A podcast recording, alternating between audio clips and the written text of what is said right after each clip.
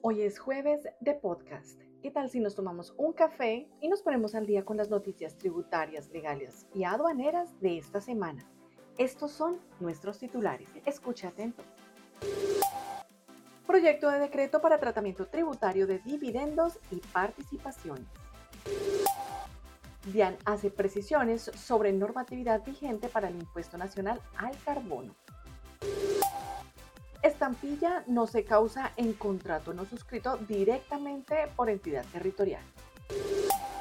Retención en la fuente en contrato de leasing con sociedad extranjera. Determinación de precios de vivienda de interés social y de interés prioritario para devolución de IVA. No está grabado con IVA autoconsumo de petróleo en exploración de hidrocarburos. Proyecto de ley para la creación de una estampilla pro fondos educativos. Es posible establecer más de un corte para preparación de estados financieros de propósito general al año. ¿Es válido representar como aumento de capital el producto de una normalización de pasivos inexistentes? Certificación de registro único de beneficiarios no es suficiente para cumplir con medidas de debida diligencia de la contraparte. ¿Cuáles son los requisitos para el reparto de dividendos de una sociedad por acciones simplificada en periodos distintos al anual? Liquidación de sanción cambiaria. Se deben tener en cuenta los fletes y seguros que constituyen el valor en aduanas para determinar la sanción liquidataria. Se puede solicitar la devolución del IVA teniendo en cuenta que los DEX con los que se cuenta relacionan facturas electrónicas anuladas ante la DIAN. El Ministerio de Hacienda presenta proyecto decreto para la sustitución y derogación de algunos artículos del decreto 1625 de 2016, correspondiente a la autorretención en la fuente por ingresos provenientes de la exportación de hidrocarburos, carbón y demás productos mineros. El decreto 1165 de 2019 no regula la validez de la condonación de la deuda de la operación comercial entre vendedor-acreedor y el importador-deudor. Comencemos. Proyecto de decreto para tratamiento tributario de dividendos y participaciones. El Ministerio de Hacienda y Crédito Público dio a conocer el proyecto de decreto por medio del cual se apunta a ajustar el tratamiento tributario de dividendos y participaciones provenientes de la distribución de utilidades que hubieran sido considerados como ingreso no constitutivo de renta ni ganancia ocasional. Esto de conformidad con los artículos 242, 242-1, 245 y 246 del Estatuto Tributario, modificados respectivamente por los artículos 3, 12, 4 y 13 de la Ley 2277 de 2022. DIAN hace precisiones sobre normatividad vigente para el impuesto nacional al carbón. Mediante concepto de enero de 2023, la DIAN señaló que el procedimiento para hacer efectiva la no causación del impuesto al carbono continúa siendo aplicable, si bien se debe tener en cuenta las limitaciones cuantitativas actuales. Asimismo, por medio del referido concepto, la DIAN expresó su posición respecto de la vigencia de algunas interpretaciones expresadas en conceptos anteriores sobre este impuesto. Estampilla no se causa en contrato no suscrito directamente por entidad territorial. Según indicó el Ministerio de Hacienda y Crédito Público, para que se genere el deber de pago de estampillas se requiere, entre otras condiciones, que por lo menos una entidad territorial intervenga directamente en la operación que se graba. Conforme a ello, el impuesto no se genera en contratos suscritos por entidades fiduciarias como voceras de patrimonios autónomos de entidades territoriales. Retención en la fuente en contrato de leasing con sociedad extranjera.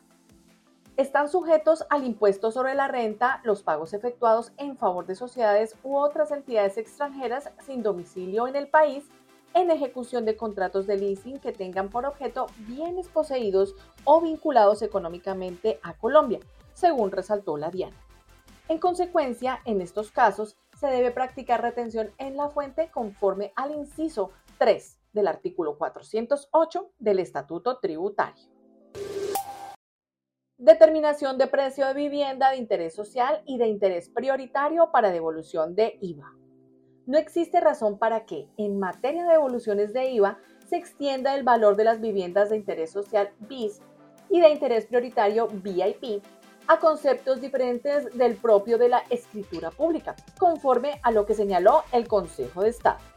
En consecuencia, a efectos de establecer el monto del IVA pagado sujeto a devolución o compensación por construcción del BIS o BIP, se entiende que el valor de los bienes muebles e inmuebles que presten usos y servicios complementarios o conexos no constituye parte del precio de cada solución de vivienda.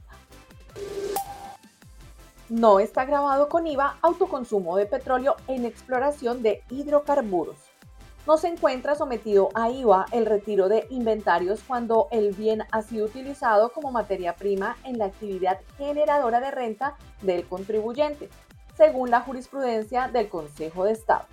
Conforme a ello, en reciente pronunciamiento, esta corporación señaló que no se causa el impuesto en los casos en que las empresas productoras de crudo retiran su producto en actividades de exploración y explotación de hidrocarburos. Proyecto de ley para la creación de una estampilla pro fondos educativos. En la Cámara de Representantes fue radicado un proyecto de ley por medio del cual se busca crear, adoptar una estampilla pro fondos educativos en las entidades territoriales, con una carga tributaria no mayor al 18%. La medida sería aplicable a los contratos de obra a suscribir por parte del respectivo departamento, municipio o distrito. ¿Es posible establecer más de un corte para preparación de estados financieros de propósito general al año? Después de denunciar algunos casos en los cuales las sociedades deben realizar cierres de cuentas diferentes al corte anual establecido en el artículo 34 de la Ley 222 de 1995, la Superintendencia de Sociedades indicó que en todo caso, es posible consagrar estatutariamente más de un cierre de ejercicio con su correspondiente preparación de estados financieros de propósito general comparativos. Esto advirtiendo que, cuando se haya establecido más de un corte al año, la información debe diligenciarse en forma independiente por cada periodo, pero que también debe presentarse en un único momento dentro de los plazos fijados anualmente mediante circular externa. ¿Es válido representar como aumento de capital el producto de una normalización de pasivos inexistentes? Precisando que los pasivos inexistentes deben tratarse como una corrección de errores al momento en que se realiza el reconocimiento contable de estos, la Superintendencia de Sociedades señaló que el ajuste no debería afectar la cuenta patrimonial de capital. Esto teniendo en cuenta que la normalización de tales pasivos solamente puede afectar cuentas de resultado de ejercicio o de ganancias acumuladas.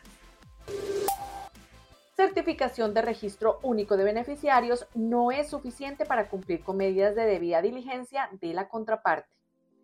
Según con lo conceptuado por la Superintendencia de Sociedades, las entidades supervisadas están obligadas a implementar un sistema de autocontrol y gestión de riesgo integral de lavado de activos y financiación del terrorismo, que sea acorde a sus características propias, así como a las de sus contrapartes y los beneficiarios finales de esta, entre otros factores. Por consiguiente, para una entidad supervisada, la sola recepción de un certificado de diligenciamiento oportuno del RUP emitido por una contraparte no se considera medida de debida diligencia, conforme al artículo 12 de la Ley 2195 del 2022 y con la circular 100 000016 del 24 de diciembre de 2020. ¿Cuáles son los requisitos para el reparto de dividendos de una sociedad por acciones simplificada en periodos distintos al anual? La Superintendencia de Sociedades señaló que la distribución de utilidades de las sociedades por acciones simplificadas debe estar justificada en estados financieros elaborados bajo los marcos normativos contables vigentes y dictaminados por un contador público independiente. En consecuencia, para el decreto de dividendos de un corte de ejercicio distinto al 31 de diciembre, se requiere que el máximo órgano social haya aprobado los correspondientes estados financieros de propósito general del respectivo periodo. Liquidación de sanción cambiaria. se deben tener en cuenta los fletes y seguros que constituyen el valor en aduanas para determinar la sanción liquidataria? La Subdirección de Normativa y Doctrina de la DIAN, a través del concepto 100-208-192-12, manifiesta que la sanción cambiaria se aplicará acorde a lo mencionado en el artículo 6 de la Ley 383 de 1997 modificado por el artículo 72 de la Ley 488 de 1988, precisando que los artículos 663 del Decreto 1165 de 2019 y el artículo 627 de la Resolución 46 del 2019 establecen las pautas para determinar el avalúo de las mercancías cuando se profiere medida cautelar de aprehensión y define la citación jurídica afirmando que para liquidar la sanción cambiaria se toma como base el avalúo de las mercancías determinado en el proceso de aprehensión y acorde a la situación jurídica de las mismas. Por lo tanto, para la liquidación de la sanción cambiaria no se podrían incluir gastos como fletes y seguros. Se puede solicitar la devolución del IVA teniendo en cuenta que los DEX con los que se cuenta relacionan facturas electrónicas anuladas ante la DIAN. La Dirección de Impuestos y Aduanas Nacionales manifestó a través del concepto 100-208-192-129 que para la aplicación de devolución del IVA sobre las declaraciones de exportación se debe aplicar el procedimiento reglado en los artículos 1.6.1.21.3, condiciones generales. Artículo 1.6.1.21.15, condiciones específicas y el artículo 1.6.1.21.18 del Reglamento Único Tributario. Para dicho trámite, la Administración aclaró que solo será admisible la devolución de los saldos a favor liquidados en las declaraciones del IVA, únicamente cuando los bienes corporales muebles sobre los cuales se han incorporado o vinculado directamente los bienes y o servicios que han constituido costo o gasto en el proceso de producción, comercialización y o exportación y que dieron lugar a los impuestos descontables se han exportado efectivamente, siendo este el momento en el cual adquieren realmente la calidad de exento. Por lo tanto, no se podrá solicitar esta devolución del IVA en aquellas facturas electrónicas anuladas ante la DIAN. El Ministerio de Hacienda presenta proyecto decreto para la sustitución y derogación de algunos artículos del decreto 1625 de 2016, correspondiente a la autorretención en la fuente por ingresos provenientes de la exportación de hidrocarburos, carbón y demás productos mineros. El Ministerio de Hacienda presentó a la DIAN el proyecto de acuerdo el cual busca modificar y sustituir los artículos 1.2.4.10.12 del capítulo 10 del título 4 de la parte 2 del libro 1 y 1.2.6.8 del título 6 de la parte 2 del libro 1 y se deroga el artículo 1.2.7.1.3 del capítulo 1 del título 7 de la parte 2 del libro 1 del decreto 1625 de 2016, único reglamentario en materia tributaria, el cual busca la modificación en las tarifas de retención y autorretención en la fuente a título de impuestos sobre la renta para los contribuyentes que dentro de su actividad económica esté en la industria del petróleo, carbón, otras materias primas y minerales. Esta modificación pretende incrementar la carga tributaria para el sector minero energético, donde resaltan la no deducibilidad de regalías y la imposición de una sobretasa a las empresas de los sectores de extracción de petróleo crudo y carbón, argumentando que al realizar cambios en la tarifa de autorretenciones de las compañías de estos sectores, se disminuirá el impacto en la caja que generan estas disposiciones en la vigencia 2024 sobre las empresas y se permitirá una distribución del recaudo en diversos pagos durante la vigencia 2023. El decreto 1165 de 2019 no regula la validez de la condonación de la deuda de la operación comercial entre vendedor, acreedor y el importador deudor. La DIAM, por medio del concepto 100, 208, 192-151, aclaró que el decreto 1165 de 2019 establece el tratamiento aduanero que debe darse a las mercancías importadas de procedencia extranjera. En cuanto a las obligaciones que deben cumplir el vendedor acreedor y el importador deudor para que pueda llevarse a cabo una posible condonación y respecto a la validez de la condonación de la deuda, es de advertir que el anterior decreto no regula tal situación, toda vez que son aspectos que pertenecen al ámbito privado y obedecen a los acuerdos suscritos entre particulares en el marco de la compraventa internacional celebrada. Hasta aquí nuestro boletín informativo. Para saber más sobre estas y otras noticias, los invitamos a visitar nuestra página web www.grandthornton.com.co en la sección Boletines o búsquenos en su plataforma favorita. Nos encuentra como Al Día con GT o escanea nuestro código QR para que puedas acceder directamente a todos nuestros podcasts y conocer sobre nuestros próximos eventos. Recuerda, Al Día con GT te acompaña a donde tú vayas. Hasta la próxima. Los boletines generados por Grant Thornton son solamente informativos y no configuran asesoría de ningún tipo de manera que no somos responsables por la interpretación o por el uso que se haga de ellos. Las noticias publicadas pueden estar sujetas a cambio.